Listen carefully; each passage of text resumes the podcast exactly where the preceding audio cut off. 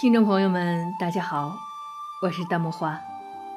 今天我们来谈一谈千古词帝李煜。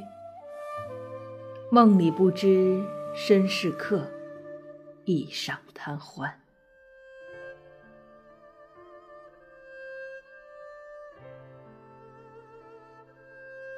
帘外雨潺潺，春意阑珊。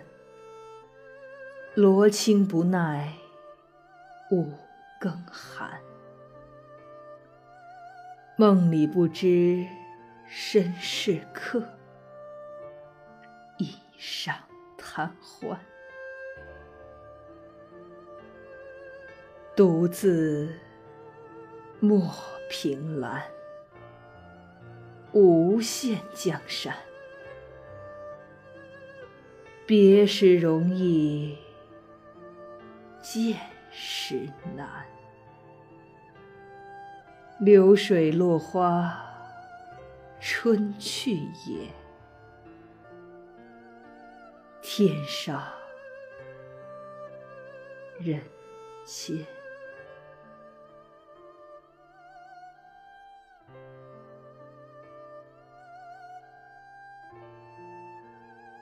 刚才给大家读的这首词，是李后主的《浪淘沙令·帘外雨潺潺》。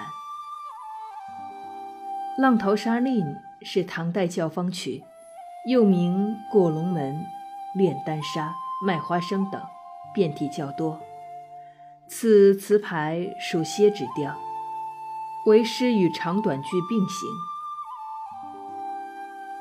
在宋词史上。有这样一位，虽贵为九五之尊，却因诗词歌赋而闻名于后人的别样词人。作为皇帝，他也许是个讥讽的笑话；但作为诗人，他却是个不折不扣的神话。他叫李煜，一名软弱的君王，勇敢的诗人。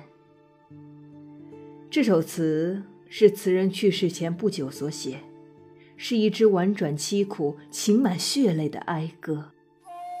胡子《韶溪余隐从话》前集卷二十九《西清诗话》有云：“南唐李后主归朝后，每怀江国，且念嫔妾散落，郁郁不自疗，常作长短句云：‘帘外雨潺潺，寒思凄婉，未几下事。’”上片用倒叙，先写梦醒，再写梦中，耐人寻味。起首即言帘外光景，那是潺潺不断的春雨，是寂寞零落的残春。一个人在看风景时，总会自觉或不自觉地将个人情愫融于其中。李后主笔下的圣水残山，兴许到了陆游眼中，变成了。小楼一夜听风雨，深巷明朝卖杏花的闲适安逸。心中装着哀鸿遍野，哪怕是春光和煦，也都化作了凄风苦雨。罗衾不耐五更寒，五更梦回，薄薄的罗衾挡不住春寒的侵袭。五更。约是凌晨三点到五点，正是一日之中最为寒冷的时刻。哪怕是绸缎织就的被子，也无法抵御初春的寒气。回过来追忆梦中情事，睡梦里好像忘了自己身陷囹圄，似乎还在江南故国华美的宫殿里，贪恋着片刻的纸醉金迷。可是梦醒以后，想得玉楼琼瑶影，空照情怀，却倍加感到痛苦。故国终究只是彩色的泡沫，快要碰到了，却又烟消云散，无迹可寻。南有乔木，不可休思。树木长得再好。也只是为他人做嫁衣罢了。下片头三句自为呼应，说：“独自莫凭栏，只是因为凭栏而不见无限江山，又将引起无限伤感。”严氏家训风操，有别意会难之句。曹丕《燕歌行》中也说：“别时何意会日难。”然而，词人所说的别，并不仅仅指亲友之间的悲欢离合，而是与故国无限江山的生死之别。在李后主另一首《虞美人》词中有“凭栏半日独屋檐，依旧竹声。”新月似当年一句，眼前绿竹眉月，还疑似当年，但故人与故土，终生不可复见。此尾流水两句，叹息春归何处？张蜀浣溪沙有“天上人间何处去？旧换新梦觉来时”之句。天上人间，是说相隔遥远，不知其处。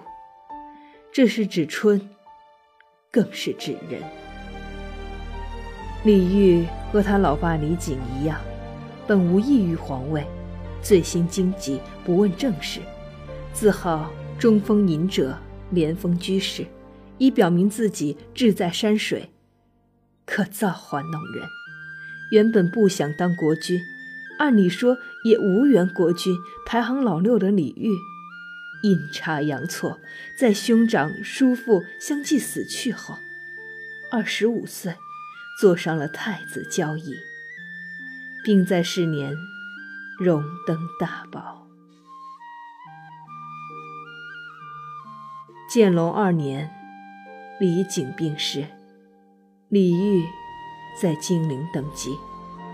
开宝八年，宋军破南唐都城，李煜降宋，被俘至汴京。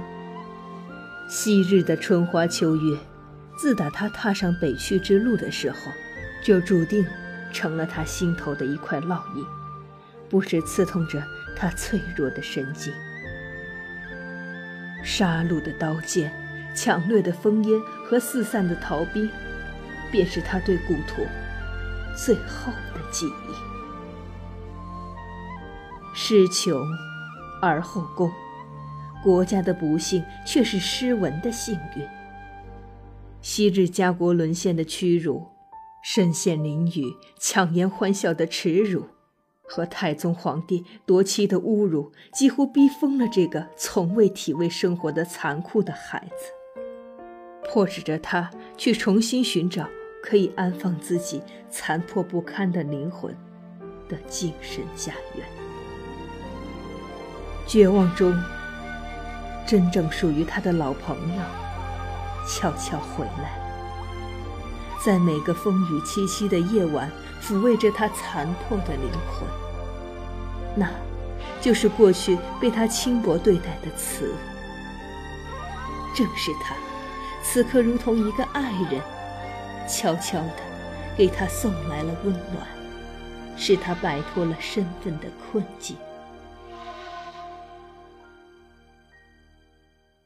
相得玉楼遥电影，空照情怀，写尽了一个从天堂坠落地狱之人的撕裂体验。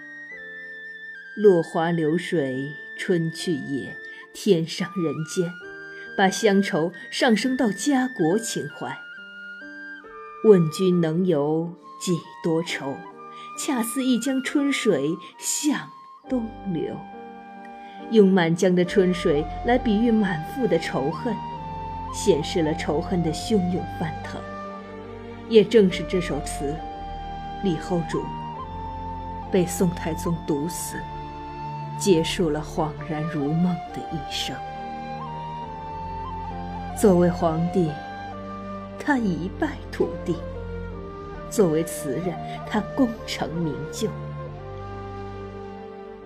静安先生在《人间词话》中写道：“尼采谓之一切文字，于爱以血书者。后主之词，真所谓以血书者也。宋道君皇帝燕山亭词，已略似之。然道君不过自道身世之感，后主则言有世家基督，当合人类罪恶之意，其大小故不同矣。同为亡国之君，向鱼而泣的血泪肺腑之言。宋徽宗的燕山亭的境界，比起后主，就要差得许多。若是宋太宗知道自己的子孙后辈，竟也走上了和李后主一样的穷途末路，不知又会作何感慨了。